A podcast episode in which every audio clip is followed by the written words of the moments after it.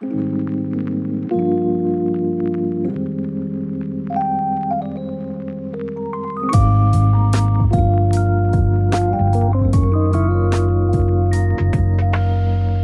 und willkommen zu Feierabend, dem Standard-Podcast mit Prominenten. Mein Name ist Michael Hausenblas. Und ich bin Anne Feldkamp. In diesem Podcast laden wir Menschen ein, die Sie wahrscheinlich aus Funk, Fernsehen oder von Social-Media-Plattformen bereits kennen. Heute haben wir Roberto Pavlovic Hareviadi zu Gast. Er hat die Barszene in Wien in den vergangenen Jahren ordentlich aufgemischt und gerade sein drittes Lokal eröffnet. Wir sprachen mit dem Gastronomen über Modegetränke, lästige Gäste, Bling-Bling-Publikum und wie viel Alkohol ein Barkeeper trinken darf. Herzlich willkommen, Roberto. Vielen herzlichen Dank für die Einladung. Roberto, es ist kurz nach 15 Uhr. Heute schon einen Drink gehabt? Heute noch nicht, aber kommt bald. Sie sagten einmal, ein Americano geht immer, habe ich gelesen. Wirklich immer? Ja, nur nicht vor dem Interview. Okay. also gibt es doch eine Ausnahme.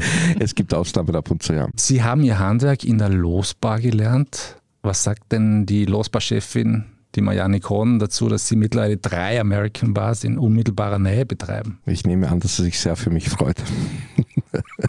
das weiß ich nicht. Wir haben schon seit längerer Zeit keinen Kontakt mehr miteinander, aber einfach, weil wir sehr viel zu tun. Also ich bin sehr beschäftigt und es ist sehr schwierig mit drei Standorten und einem Familienleben und Kindern viele soziale Kontakte aufrechtzuerhalten. Ich fokussiere mich auf die Arbeit und auf die Familie und wenig links und rechts. Aber es gibt sicher so ein paar Sachen, die Sie in der Losbar gelernt haben. Drei Dinge, die Ihnen da gerade so einfallen. Also der erste Satz, der mir immer einfällt, ist, äh, lass die Menschen Menschen sein. Mhm. Das kann man jetzt auch näher erklären, aber ich glaube, wenn jeder darüber nachdenkt, dann kann sich jeder etwas selber darunter vorstellen oder eine Meinung bilden. Geh nie mit leeren Händen und bück dich nach dem Dreck am Boden an. Also es sind zwei Dinge, das sind eben, geh nie mit leeren Händen, das heißt, du nimmst immer irgendetwas mit, Drinks, Aschenbecher, Untersetzer, wie auch immer. Na, Aschenbecher und, leider nicht mehr. Ja, genau, leider nicht. Dann eben das Menschen Menschen sein lassen und das dritte, was ich dort gelernt habe, ist, ist, dass sich viele Dinge im Laufe der Zeit immer wieder verändern. Das heißt, nichts ist in Stein gemeißelt. Das Leben ist halt nicht immer nur weiß oder schwarz. Es gibt leider sehr viele Grauzonen oder Gott sei Dank manchmal, wie soll ich das am besten beschreiben? Vielleicht Menschen, über die man zu schnell geurteilt hat. Man ändert seine Meinung dann im Laufe der Begegnungen und der Zeit. Und Sie lernen ja viele Menschen kennen. Aber apropos verändern. Sie haben vor sieben Jahren mit Ihrer Frau Alexandra Ihre erste Bar am Bauernmarkt eröffnet. Vor kurzem kam es als Nachfolger der legendären Reisbar ein dritter Standort dazu, haben wir schon gesagt. Was hat sich mal abgesehen von den Lockdowns und dem Rauchverbot in Ihrer Branche denn verändert?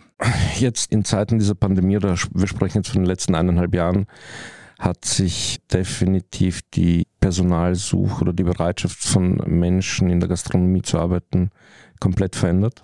Also wir haben früher einen irrsinnigen Zustrom an Bewerbern und interessierten Menschen gehabt, die einfach gerne mal in einer Bar arbeiten möchten. Und also das ist so gut, das ist gegen Null. Also wir haben sehr, sehr wenige Leute, die wir mussten zum ersten Mal aktiv anfangen zu suchen. Warum? Weil sich einfach niemand mehr beworben hat. Woran liegt das? Das wissen wir nicht.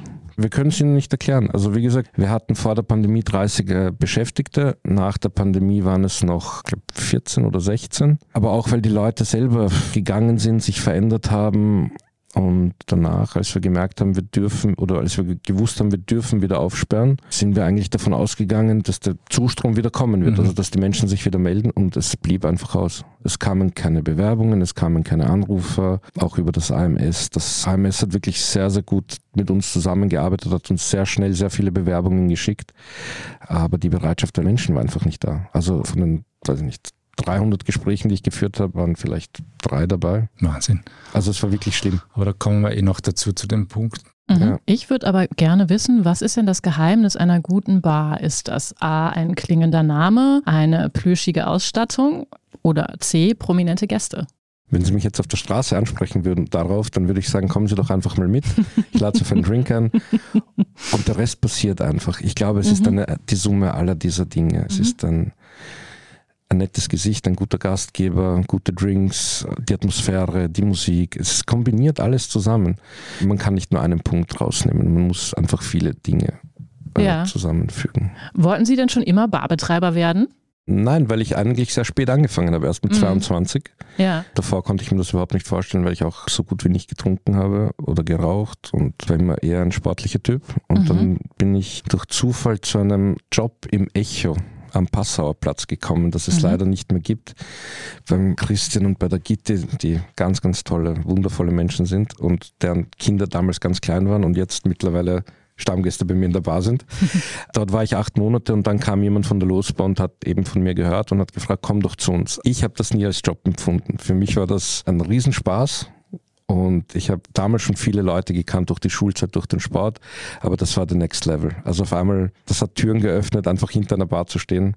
Also Eigenbräutler sollte man keiner sein. Nein, überhaupt nicht, überhaupt nicht. Aber richtig professionell würde ich sagen, nach den ersten drei, vier Jahren in der Losbar habe ich dann richtig gemerkt, dass ich, glaube ich, ein ganz gutes Händchen dafür habe mhm. und wollte das. Sie sind nicht familiär vorbelastet, oder? Familiär vorbelastet? Naja, das heißt, dass irgendwie Eltern aus der Gastronomie oder so, ne? Nein, nein, überhaupt nicht. Was haben denn die Eltern gesagt, als sie da so in die Bar gestiefelt sind? Fragen Sie nicht. die waren nicht sehr glücklich darüber. Und jetzt? Ich glaube, es hat sehr lange gedauert, bis sie mal gesagt haben, dass sie stolz sind. Aber im Prinzip, jeder hat mir eigentlich abgeraten davon. Wie viel Zeit verbringen Sie denn selbst noch hinter der Theke beziehungsweise in den Bars aktiv jetzt? Das kommt drauf an, auf die Lebensumstände. Also nach unserem ersten Sohn die ersten zwei Jahre war ich viel zu Hause. Dann danach war ich wieder jeden Abend da. Selber aktiv arbeiten kann man gar nicht mehr auf dem Niveau, weil es einfach zu viel Input ist, zu viele Gäste, zu viele Mitarbeiter. Jeder will etwas von einem. Auch mit den drei Standorten jetzt. Also ich laufe hin und her und das macht eigentlich einen wahnsinnigen Spaß. Aber ich habe keine fixe Position mehr. Und wenn ich sage, ich stelle mich jetzt hinter die Bahn, mache mal ein paar Drinks, dann kommt schon ein Mitarbeiter und sagt, ist schon gut, wir übernehmen das.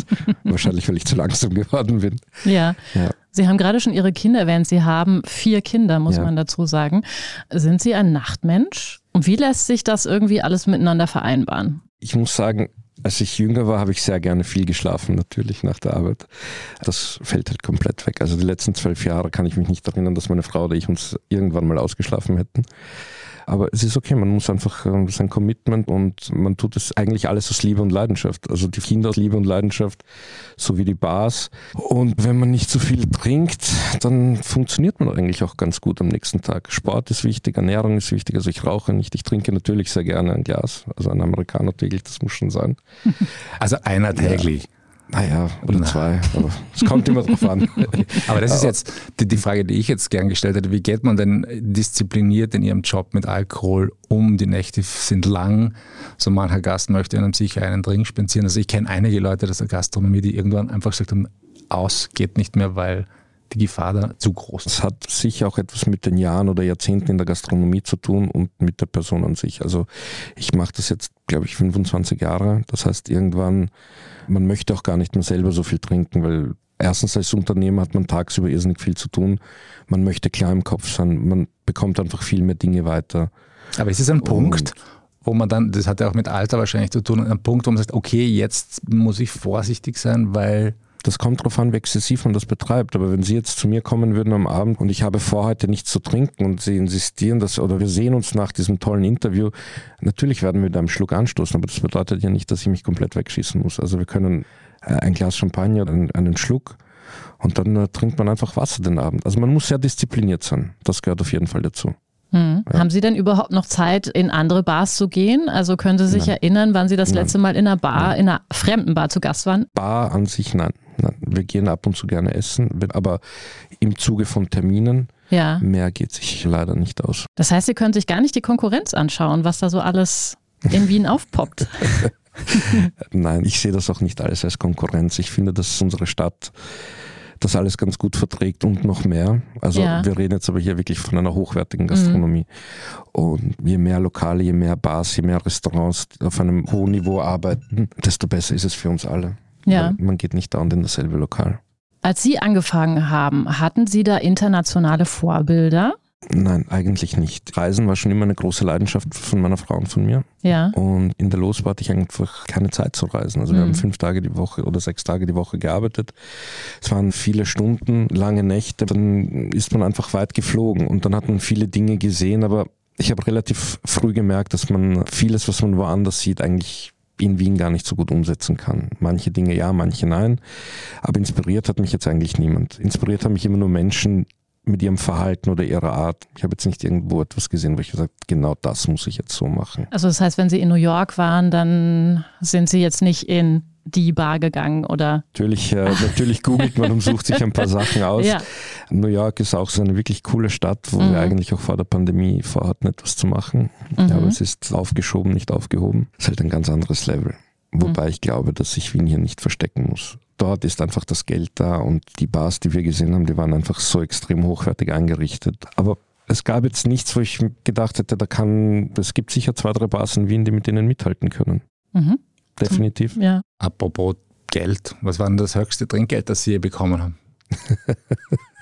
Darüber möchte ich nicht sprechen. Oh, schade.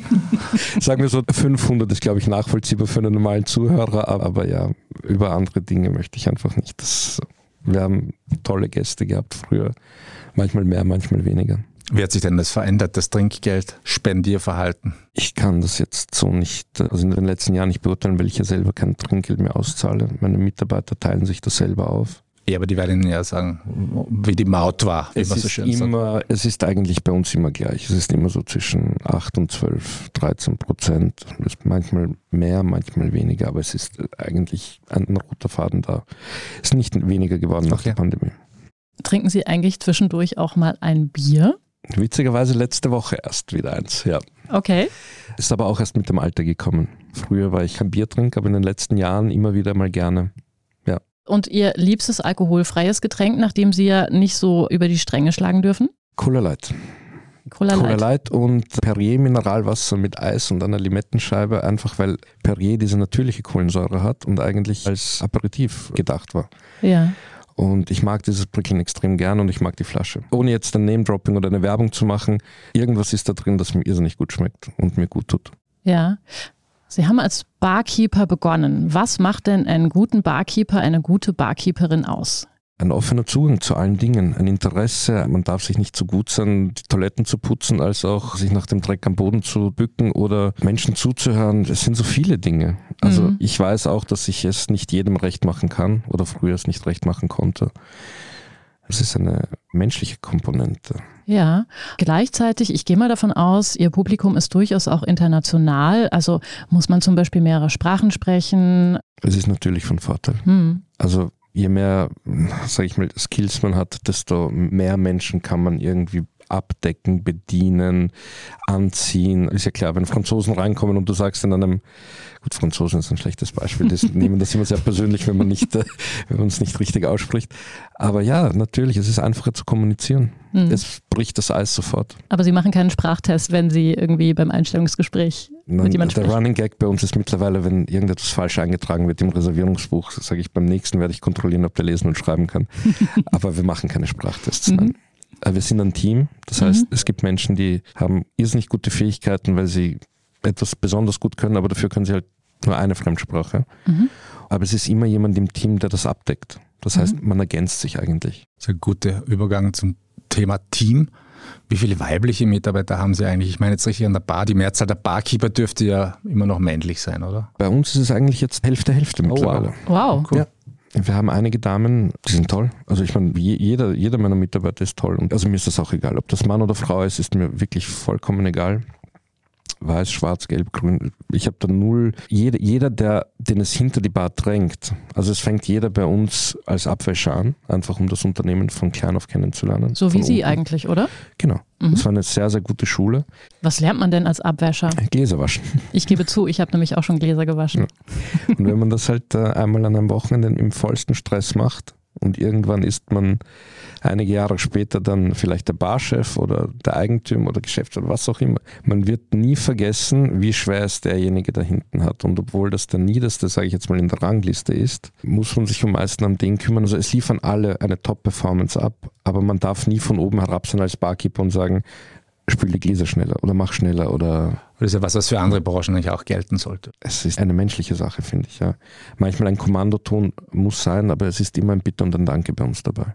Hm. Immer, immer, weil das einfach der Seele gut tut. Hm. Ich weiß nicht, ob Sie das vor zwei Jahren verfolgt haben. Da gab es nämlich eine ähm, Sexismusdebatte rund um die Aussagen von Charles Schumann, dem legendären Münchner Barbetreiber. Der hat nämlich irgendwann einmal gesagt, eine Bar ist kein Ort für eine Frau. Und gemeint waren eben die Barkeeperinnen. Sind denn die Bars insgesamt Ihrem Gefühl nach diverser geworden?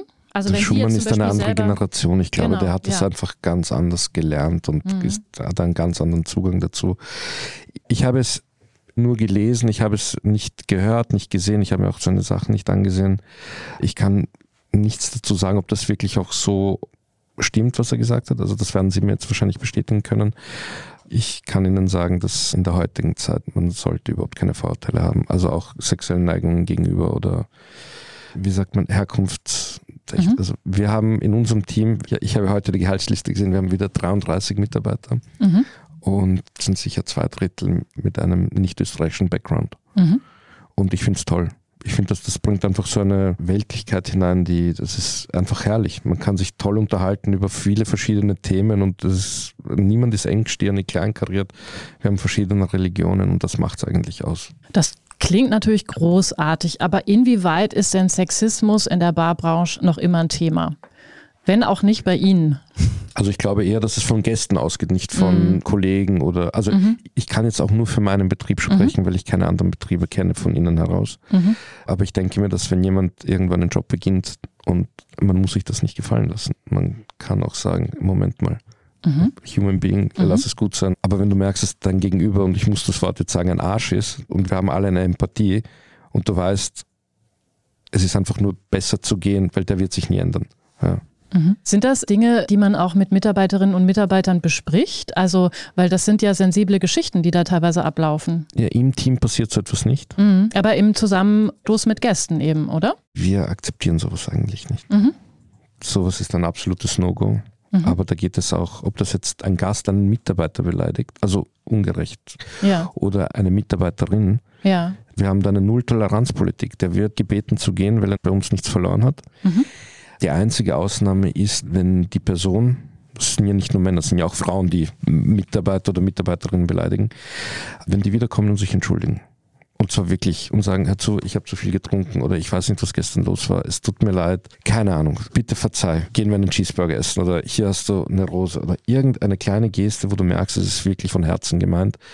Dann natürlich, dann ist das überhaupt kein Problem. Ich entschuldige mich ja genauso, wenn ich Fehler mache und davon gehe aus, dass das die anderen auch so agieren. Aber eher selten, muss ich sagen. Mhm. Wir machen jetzt eine kleine Pause und sprechen dann mit Roberto über die Bar als Beichtstuhl. Eine kleine Wohnung im Zentrum. Das wär's. Ich will ein richtiges Zuhause für meine Familie.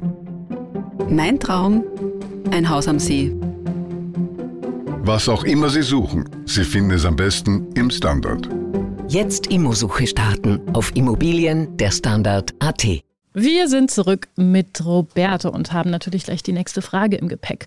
Eine Bar ist ja irgendwie auch immer Beichtstuhl und Therapieort. Ja, Ja, definitiv. also man erfährt einiges. Wie geht man damit um und wie grenzt man sich auch ab? Naja, mit, mit einem Weil Lächeln. Honorar gibt es dafür ja keines, nein, ne? nein, nein, nein, nein, nein, nein. Das kann man am Anfang gar nicht sagen. Ich glaube, das passiert alles im Laufe der Jahre, bekommt man da eine gewisse Professionalität und kann differenzieren. Also als ich jünger war, habe ich mir alles sehr zu Herzen genommen Mhm. und habe dann auch wirklich nach der Arbeit, man liegt dann wirklich im Bett und lässt den ganzen Abend Revue passieren. Und es gab viele Abende, wo ich mir gedacht habe, what the fuck, wie, was, was, was war das? Wie kann Mhm. so etwas passieren? Jetzt kommt der schon wieder. Der, Der, oh der nicht, nicht einer, nicht zehn in der Liga, Ja. wo du dir denkst, das gibt es doch gar nicht. Das ja, aber äh, was denken Sie sich, das gibt's doch gar nicht? Das möchte ich jetzt wissen. kann, nein, nein, nein, das geht viel, viel tiefer und Mhm. es gibt viele Oberflächlichkeiten, die vergisst man oder die habe ich mittlerweile schon verdrängt. Schlimm sind die Menschen, die dich jahrelang besuchen und eigentlich immer nur darüber reden, wie schrecklich ihr Leben ist und aber Mhm. nichts ändern daran. Das Su dann in Wien ist ja irgendwie weit verbreitet, oder? Ja.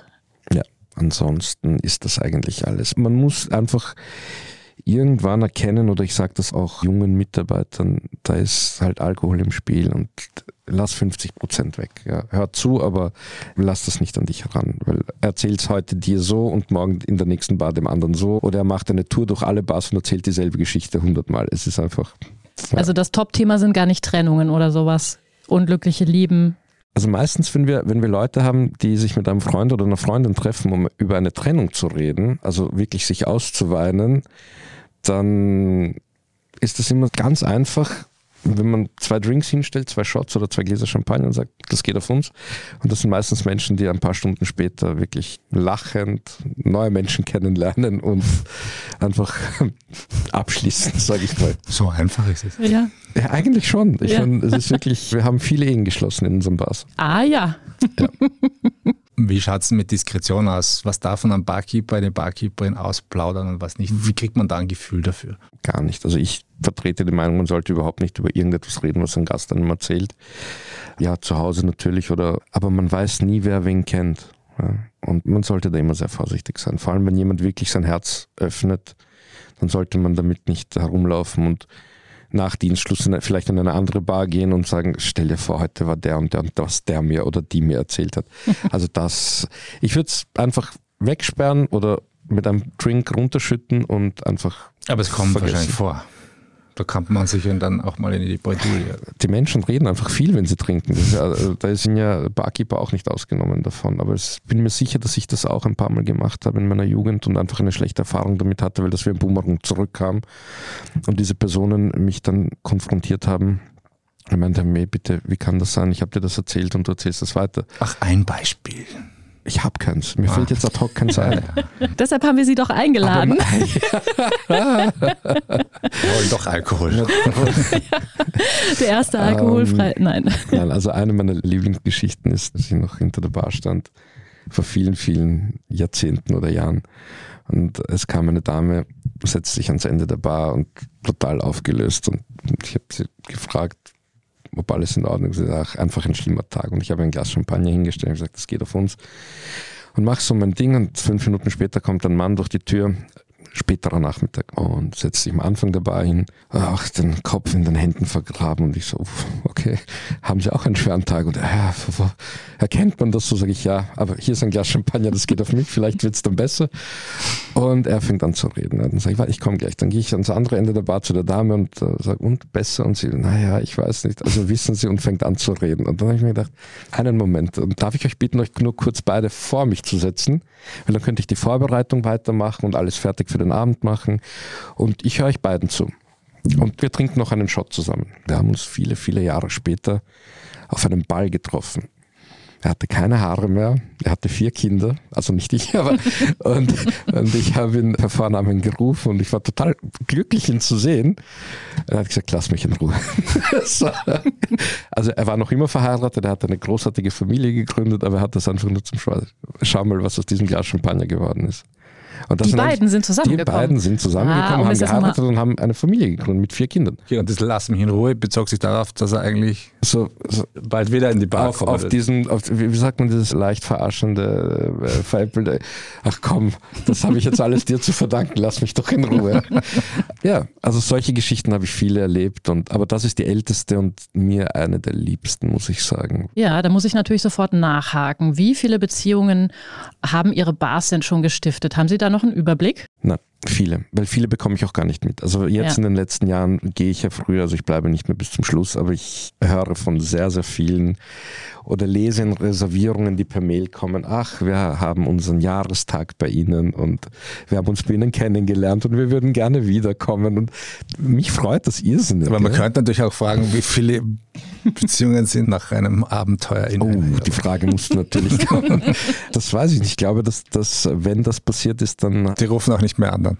die haben dann in anderen Bars ihren Kummer ertränkt. Also, Haben Sie Ihre Frau denn eigentlich auch in einer Bar kennengelernt? ich habe sie das erste Mal auf der Straße gesehen und mich sofort in sie verliebt. Und dann ging es weiter an der Bar. Das Schicksal hat uns zusammengebracht. Das hatte nichts mit der Bar zu tun eigentlich, aber Mhm. ja, es war eine dieser Begegnungen.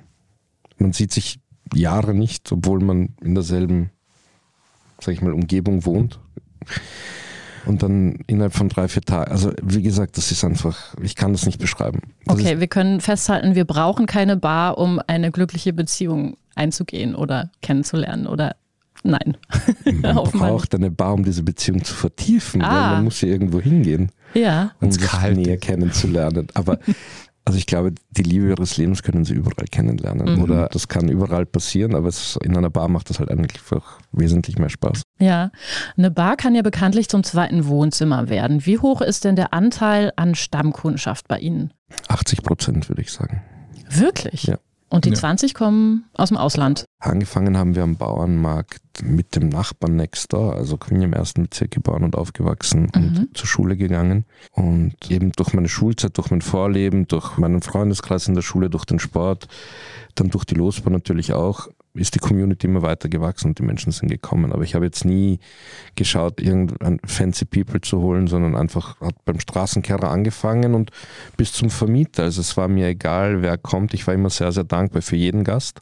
Aber wir haben das aus einem kleinen Kreis einen sehr, sehr großen gemacht. Und dann natürlich, irgendwann wurden die Leute aufmerksam auf uns. Die Hotels wurden aufmerksam, haben dann Touristen empfohlen und ja.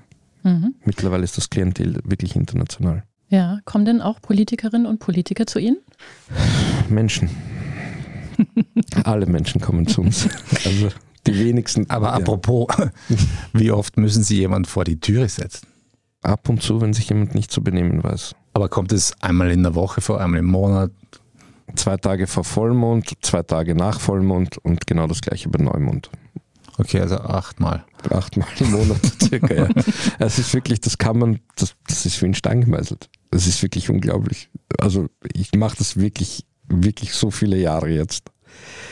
Es hat wirklich etwas damit zu tun. Kann man sagen, was man will. Ich bin jetzt kein Esoteriker, bei Gott nicht. Na gut zu wissen, dann wissen wir, wenn wir nicht hingehen. Ja. Was machen dann Ihre Mitarbeiter, wenn ein Stammgast zur Sperrstunde partout nicht gehen möchte? Wie wird man die los? Man ladet sie noch auf einen Shot an und bedankt sich für den netten Abend und wünscht ihnen eine gute Nacht. Ja, aber die können ja nicht sitzen bleiben. Dann holen wir den Türsteher. Nein, sie müssen gehen. Okay. Mhm. Wenn von unserer Seite alles getan wird, das heißt die letzte Runde, man kassiert ab, der Gast weiß, um vier ist Schluss. Und du sagst es ihm um halb vier, um dreiviertel vier. Und dann um Punkt vier Licht, Musik, es ist alles es tut mir wirklich leid, wir müssen jetzt gehen, das sind die gesetzlichen Vorgaben. Und 99 Prozent der Menschen machen das auch. Ganz, ganz wenige bleiben dann noch sitzen und wollen diskutieren, aber das, ja, man muss sie halt irgendwie entfernen. Ja. Ich komme ja relativ häufig an Ihrer Bar in der Jasomirgottstraße beim Stephansdom vorbei und es würde mich auch immer wieder reizen, mal einen Drink im Garten zu nehmen. Sie ja. geben sich da sehr viel Mühe mit Dach und Deko und, aber wissen Sie, was mich davon abhält? Sagen Sie es mir die Kundschaft im Garten, ich sage es jetzt mal ganz respektlos, das sind schon sehr viel Bling-Bling und Herren jenseits der 60 mit zerrissenen Jeans, Sonnenbrillen in der Dunkelheit, Goldketten und fetten Zigarren. Das ist für mich so ein Ding, ich, da möchte ich mich jetzt nicht dazu kuscheln. Die kommen auch nur einmal in der Woche, das ist... ja, aber die, wechseln ab jeden Tag. äh, witzig, ich habe das eigentlich noch nie so empfunden, aber wahrscheinlich kenne ich die alle schon viel zu lang und das sind also ich habe harmlos, aber ich verstehe. Also ich soll es mal probieren. Definitiv, natürlich. ja, dann, dann komme ich vielleicht mit. Okay, Anne, ja. wir probieren es. Ja. ja. Vielleicht hat es auch mit der Uhrzeit etwas zu tun. Also das sind, wir haben mehrere so Stammgruppen. Ich würde das jetzt nicht Stammtisch nennen. Die kommen an einem bestimmten Tag in der Woche zu einer bestimmten Uhrzeit. Der da wäre? Das hängt von der Gruppe ab. Also, Vielleicht ist das ähm, der Tag, an dem ich immer vorbeigehe. Wahrscheinlich. Aber am Sonntag, wenn ihr Gastronomen sehen wollt, dann kommt am Sonntag. Also am Sonntag gehen sämtliche Gastronomen, die geschlossen haben oder die frei haben, kommen am Wochenende zu uns. Muss man als Barbetreiber in Wien Teil der ersten Bezirksschickeria sein? Nein, überhaupt nicht. Nein, ich glaube nicht, dass das was damit zu tun hat. Ich kam ja auch nicht aus der Barschickeria, ich habe ja die Menschen auch anders kennengelernt. Mhm. Und äh, dann habe ich halt gesagt, ich habe eine Bar, wollt ihr auf einen Drink kommen? Der erste geht auf mich. Ich kriege jetzt langsam einen Durst. ja, ich auch. Aber Schickeria, ich würde, also nein, bei, bei, Gott nicht. Ich glaube, aber Sie wollen nicht abstreiten, dass es die irgendwie nicht gibt. Natürlich gibt es die, mhm. aber die, ich empfinde das nicht als Schickeria, weil das ja für mich genauso Menschen sind. Also für mich gibt es da keine A, B, C, Promis, Unbekannte oder das sind alles Menschen. Ich habe einen ganz lockeren Zugang zu Personen, weil ich verkaufe Getränke und jeder ist irgendwann durstig und jeder kommt durch unsere Tür und ich freue mich, wenn die Leute wiederkommen. Ja. Jetzt sind ja Getränke, Drinks auch Moden unterworfen. Was ist denn zurzeit der, wie sagt man, der geilste Scheiß? Der geilste Scheiß. Da muss ich jetzt lange nachdenken. da ich ja selber nicht in Bars gehe und trinke, sondern nur bei uns verkehre. Nur die Losung abhole. Äh, wir nehmen nur Karten. Okay. Wir nehmen kein Cash. Das möchte ich noch dazu sagen. Okay, das hat schon vor der Pandemie angefangen. Okay. Mhm. Bei uns, also auf jeden Fall, was immer geht, sind die Espresso Martinis. die sind wirklich fantastisch bei uns. Und der Gin Basil Smash und der Moscow Mule, das sind so Drinks, die seit Jahren eigentlich die Topseller bei uns Okay, Anne, das notieren wir uns gleich. Ja, genau. Ihr Ja. werdet sowieso nicht drum herum kommen, alle zu verkosten. Kurz vor Sperrstunde. Also werden diese Trends von der Alkoholindustrie auch gesteuert? Also mittlerweile ist es ja so, dass irgendwie jede Bar dann auch irgendwie zusammenarbeitet mit und so, Ja, oder? Ja. Also es kommen schon Vertreter, stellen neue Produkte vor und ermutigen die Barkeeper quasi sozusagen äh, neue Drinks zu kreieren, neue Sachen zu entwerfen. Aber das ist eigentlich immer relativ einfach. Viele Dinge sind für die Bar geeignet, viele sind nur für den Handel geeignet, meiner Mhm. Meinung nach. Und wir lassen immer die Gäste entscheiden. Also wir, Ja, was ist denn so ein Drink, der irgendwie gefloppt ist? das kann ich gar nicht sagen jetzt. Mhm. Also wir bekommen sechs bis zehn Flaschen in der Woche gratis zugesandt von irgendwelchen Firmen. Wir probieren es. Mhm. Und wenn wir der Meinung sind, dass es gut ist, dann sage ich, ich nehme mal sechs Flaschen und dann lade ich einfach die Gäste ein und pro- hier probier mal, es gibt ein neues Produkt. Wir haben das und das damit gemacht oder das trinkt man pur oder nur mit Eis. Kostet dann mal, schmeckt es euch. Und du siehst dann sowieso, ob die Gäste wieder bestellen. Ich habe ein Produkt, einen kroatischen Schnaps. Ich weiß nicht, ich liebe das, aber ich Loser. Nein, Belinkovac, Belinkovac. Und ich, immer wenn ich in Zagreb bin, nehme ich mir ein oder zwei Flaschen davon mit und ganz stolz nehme ich das mit in die Bar und lade alle Stammgäste, die ich kenne, auf einen Shot von diesem Belinkovac ein und bin so, "Ha, probiert doch mal. noch nie. Auch wenn ich gesagt habe, ich lade euch auf noch einen, da hat irgendeiner gesagt, ich möchte noch einen davon haben. und das ist so, das ist halt erst das erste Bezirkklientel, ja, die, die sind ja nicht, offensichtlich nicht fein genug oder weiß nicht. Und das ist zum Beispiel ein Getränk, das geht gar nicht bei uns. Aber das haben wir auch nicht auf der Karte. Das ist nur so eine Geschichte. Gibt es denn bei Ihnen auch so diesen simplen Aperol-Spritz? Natürlich. Schon. Ja. Naja, es gibt ja Bars, die sagen, das nehmen wir erst gar nicht auf die Karte. Oh, bitte. Na. Nein, nein, das hat schon einen Grund, warum das so einen Erfolg hat. Ja. Es schmeckt wirklich nicht, also es ist ein toller Sommerdrink. Was ist denn das Geheimnis des Aperol-Spritz oder des Fugos oder? Mal abgesehen, wirklich vom Geschmack ist natürlich Mhm. ein gutes Marketing auch dahinter, aber da gibt es viele Sachen. Da gibt es den Select Aperitivo, Campari, Lillet, es sind unzählige Dinge, aber der Geschmack muss immer da sein. Also wenn das nicht schmeckt, dann wird es auch keiner kaufen, egal wie gut das Marketing ist, egal. Ist denn das Publikum fachkundiger und anspruchsvoller geworden? Also vor der Pandemie, ich habe schon das Gefühl, schon, schon, weil natürlich viele Bars in Wien eröffnet haben, die Menschen sehr viel reisen, Bar eigentlich immer mehr in den Vordergrund kam. Man geht auf einen Drink, bevor man essen geht. Und YouTube, Bücher, in den Zeitungen, immer wieder am Sonntag in den Beilagen, äh, Barkeeper, die Drinks vorstellen, Firmen, die Cocktailkurse buchen. Ich glaube schon, dass in den letzten fünf, sechs Jahren und, und dadurch auch das Wissen gestiegen ist. Ja, Das Mhm. Interesse ist äh, prinzipiell da. Wenn Sie Ja. jetzt durch die Stadt gehen und gibt es Geschäfte, die sehr viel Cocktailgläser in den Auslagen haben, Shaker, und das gab es ja früher im ersten Bezirk nicht. Das finde ich toll. Ist das für Sie auch eine Herausforderung? Also, dass man sagt, okay, wir müssen irgendwie, weiß ich nicht, was besonders Tolles jetzt irgendwie bei uns auf der Karte haben. Herausforderung. Man muss mal die Zeit haben, etwas zu kreieren. Ja, das ist mal Ja. Punkt eins und eine Inspiration. Aber ich sage, man muss jetzt nicht auf Druck oder quasi etwas forcieren, was nicht notwendig ist, weil die Drinks, die wir haben, sind sehr, sehr gut auf der Karte. Wir haben Wie viel, wie viel sind es? 150 circa. Okay, wow. Ja, und davon sind 120 oder 130 zeitlose Klassiker und 20 sind moderne Klassiker und ein paar Eigenkreationen dabei. Und das belassen wir auch so, weil es ist auch gut so. Mhm. Und es müsste wirklich jetzt ein Barkeeper kommen und uns etwas kredenzen, wo das ganze Team sagt, wow, Hut ab, das ist das Beste, was ich je getrunken habe, dann kommt das natürlich auf die Karte. Mit Getränken kann man ja wesentlich mehr Geld verdienen als mit Gastronomie, also mit Essen. Mhm. Kann man reich werden als Barbetreiber? Schauen Sie mich an. ich glaube, dass wenn man gut wirtschaftet, also zuerst muss man mal das Wort reich definieren. Wohlhabend. Finanziell, ja, wenn man schuldenfrei ist und die Bars weiterhin so gut laufen, dann sicher, aber das wird bei manchen noch sicher 10, 20 Jahre dauern, also bei mir.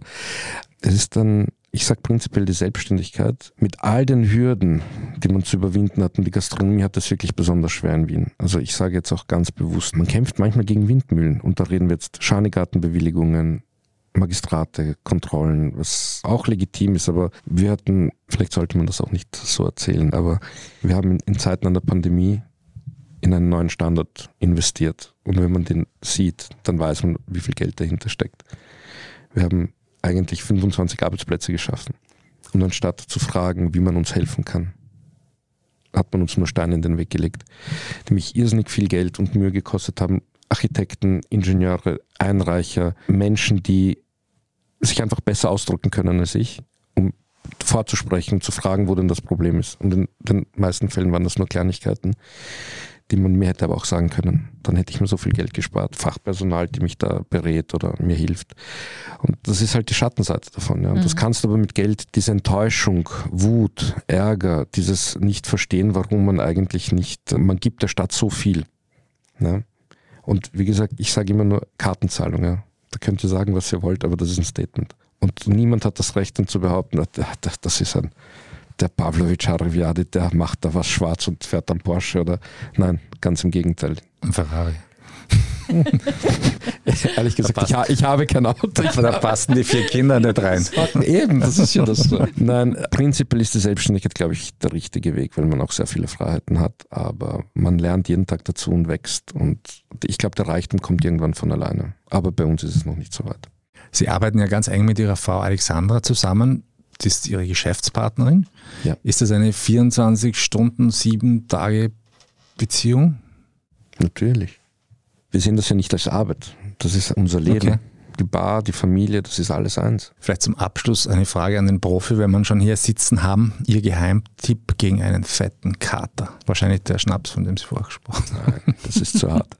Also ich, ich, würde auf jeden Fall vor dem Schlafen gehen ein Aspirin zu mir nehmen und ein Tomapyrin und am nächsten Tag einfach diese heiß-kalten Wechsel duschen und Haare waschen und so richtig mal zehn Minuten unter der Dusche frieren.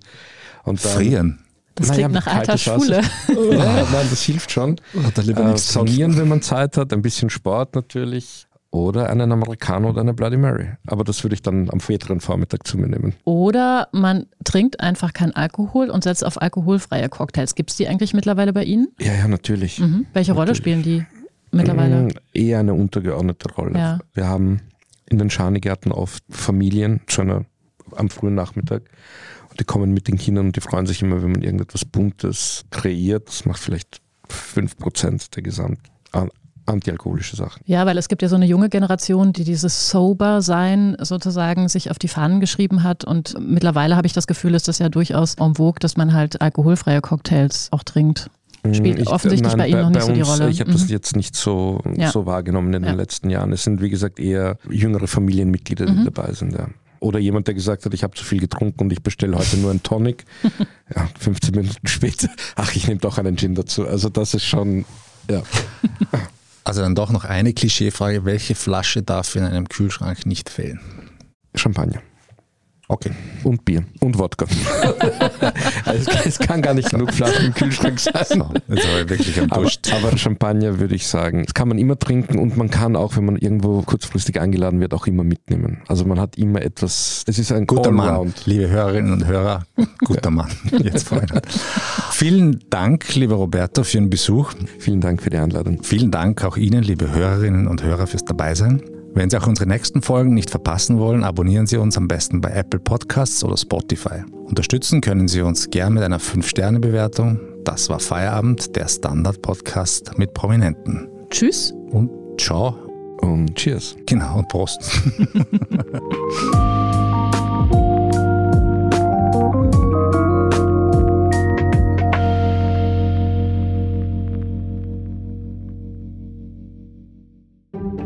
Ein Job mit mehr Verantwortung wäre super.